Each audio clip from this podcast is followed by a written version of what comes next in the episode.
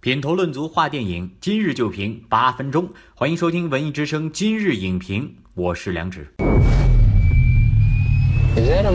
一九三三，一九七六，二零零五，时隔十二年，《金刚骷髅岛》二零一七重装上阵，八十四岁高龄，银幕同行遭遇差评，怪兽界老师傅金刚为何依旧坚挺？本期今日影评特邀中国传媒大学教授索亚斌为您独家解读银幕史上最经典怪物金刚的长寿秘诀。欢迎索亚斌老师，主持人好，观众朋友大家好。我们要先来一组快问快答，用一个词来概括一下2017版的金刚。简单粗暴，这一版跟之前的版本最大的不同是什么？它无限放大了其中的荒岛冒险的元素，却又无限缩小了其中情感交流的元素。怎么样看待金刚这个元素？我觉得最喜欢的是它有着一个无比强大的外表，但是又有一颗无比孤独的心灵。这个是您最喜欢的一版金刚吗？我个人会更喜欢2005年彼得·杰克逊拍的那个版本。为什么？因为作为一个文艺青年来讲，我觉得那个版本无论从故事情节还是从人物和情感来讲呢，都更符合我的口味。快问快答结束，进入今天的全媒体扫描。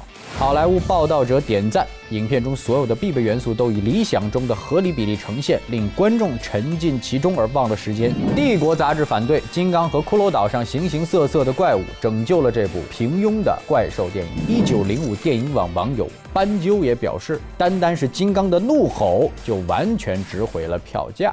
自从这个一九三三年诞生到今天哈，金刚应该说称得上是这个怪兽界资历最老的一位老师傅了。您觉得这个将近百岁的庞然大物，它自身最大的魅力是什么？呃，我觉得从电影史发展自身来看呢，因为金刚出现在有声电影的早期啊，它可以说是同类的这种巨大的怪兽型的这种电影的一个鼻祖，那可能就是占据了一个先机。今后很多的作品基本上是绕不开这部电影的巨大的影响的。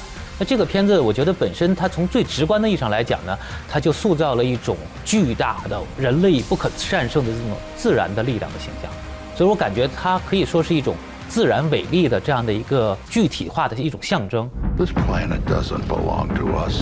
Ancient species owned this earth long before mankind. 因为你看，就是在二十世纪以前吧，其实很多的文艺作品，其实反映都是人类充满了壮志豪情，怎么样去征服自然。就比如说像《神秘岛》，像这个《鲁滨逊漂流记》，就这样的《海底两万里》，它充满的都是一种壮志豪情，可以掌控整个的世界。可是进入到二十世纪以后，反而人类开始反省自己，就是自然的力量和人类力量相比，到底哪个更强大？你会发现，自然的伟力。是人类的渺小所完全没有办法能够抵御的，所以这个点我觉得应该说是浓缩了这样的一个人与自然之间相互发展关系的这么一个呃进步的一个标志。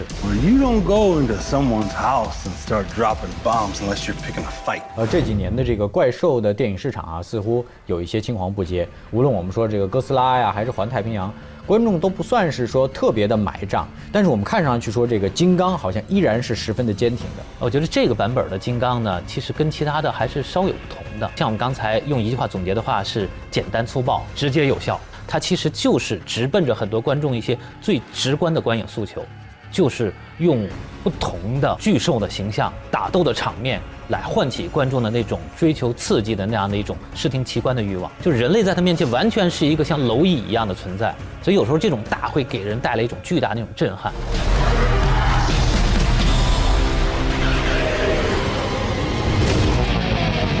所以你看那个像《指环王》电影里面，他用了很多的特别巨大的，包括建筑啊，包括那种雕像啊什么的。它一出来之后，你会有一种震惊的感觉，你需要去仰视。所以这个金刚它是强调了这一点。When people step foot on this island, their first visceral response is to look at that thing and say, "That's a god." That's the big one.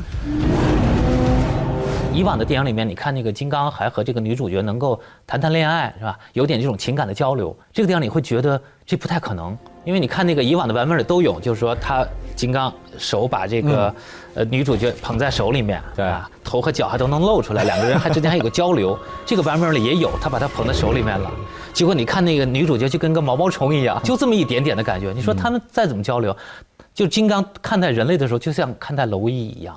就这时候呢，他就把原来的金刚里边的人格化的东西变成了一个神格化的东西。嗯，就金刚和人类之间不再是一个平等的物种了。二零零五年的那个彼得·杰克逊的版本呢，其实是把他的那种情感的力量给大大的强化了。但是到了我们今天这个版本里面，你会发现，从一个人类的对立面到可以和人类之间谈情说爱，再到这个版本就变成了一个高大的人类需要去仰视和崇拜的这么一个神灵。其实这里面折射的可能是人与自然关系的变化。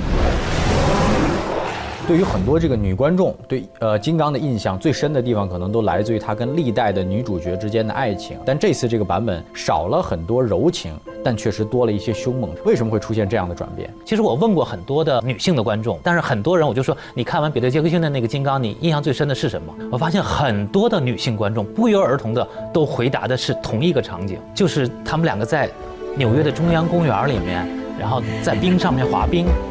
然后那个金刚手里面捧着女主角，然后那个摄影机是一个非常流畅的移动摄影，那也是那个电影里面这两个生物生命情感交流的一段华彩乐章。但是我会觉得今天这个版本更适合我带我的那个不到十岁的孩子去看，因为它里边金刚和女主角的那种情感交流什么的呀，小孩也看不懂，就是让他去看一个很。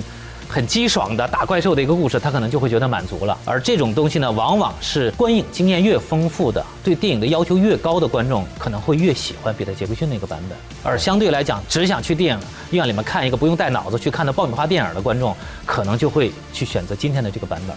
那我相信这个片子，新版的《金刚》可能更多的就会是偏向于男性观众的那种口味。它就是这样子，是一种市场的策略的不同。我们还注意到一件事哈，在片尾的彩蛋呢，也向我们预示着啊，金刚不是地球上唯一的神。华纳也明确表示要打造类似于漫威的怪兽宇宙。这种大乱斗式的拼盘，究竟是野心满满，还是他对于单个 IP 的底气不足？啊，我觉得可能也不能叫底气不足，嗯，因为毕竟这种 IP 组团来忽悠我们的话，效果肯定会更好。是因为本世纪以来可能最成功的商业电影。可能就是这种漫威漫威宇宙了。对你像这个 DC 也开始把这个蝙蝠侠和超人他们也放在一个宇宙了，后面还有不断的超级英雄加进来，那他们都可以组宇宙，为什么怪兽就不能组宇宙呢？所以从这个角度来讲呢，我觉得他的这个初衷未必不是好的，未必不是野心满满的，但是最终还得要看它的实现的效果是什么样的。特别的感谢索老师今天精彩的点评啊。简单粗暴、直接有效。虽然说叙事手法呢略显浅白，但是全新的金刚用超凡的视听和炫目的特效，为观众带来了一场震撼而纯粹的巨兽奇观。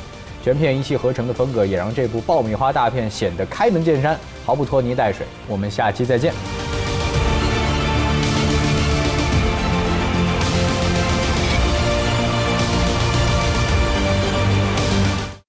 本栏目视频内容，请关注 CCTV 六电影频道，周一到周五每晚十点档《今日影评》。